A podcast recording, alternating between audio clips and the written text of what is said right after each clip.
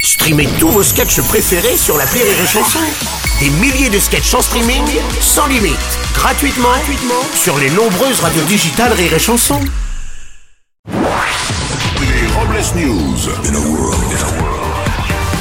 Bonjour, vous êtes sur la chanson, je suis Bruno Robles, rédacteur en chef de Robles News et de Coiffeur Libertin, le magazine des amateurs de Belleret. Bonjour, je suis Aurélie Philippon et l'homme de ma vie devrait se dépêcher là. hein. Il est en train de rater les meilleures années de mon cul. Les Robles News. L'info du jour est politiquement fashion. Aux États-Unis, Donald Trump vient de lancer une marque de baskets dorées pour la modique somme de 400 dollars et elles sont déjà en rupture de stock. Et en pleine campagne présidentielle, Donald Trump qui lance une paire de baskets, c'est un mauvais présage, même neuve, ça pue. Et on continue avec une info qui pue. Oui, un Français sur deux affirme réduire sa consommation de produits d'hygiène. Dans un contexte économique difficile, la moitié des Français affirment utiliser de moins en moins de gel douche, de shampoing ou encore de dentifrice. Et grâce à ce sondage, c'est une revanche pour tous les Gérards de la compta qui sentent fort, ont le cheveu gras et ont mauvaise haleine. Eh oui. Une pensée pour eux.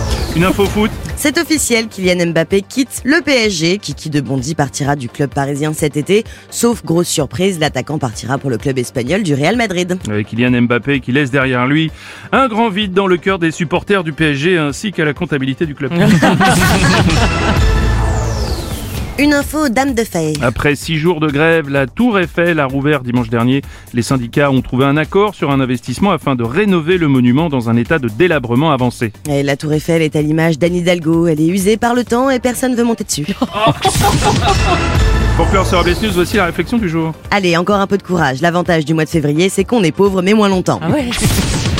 Merci d'avoir suivi cette édition et n'oubliez pas, Avec les Robles News. désinformez-vous.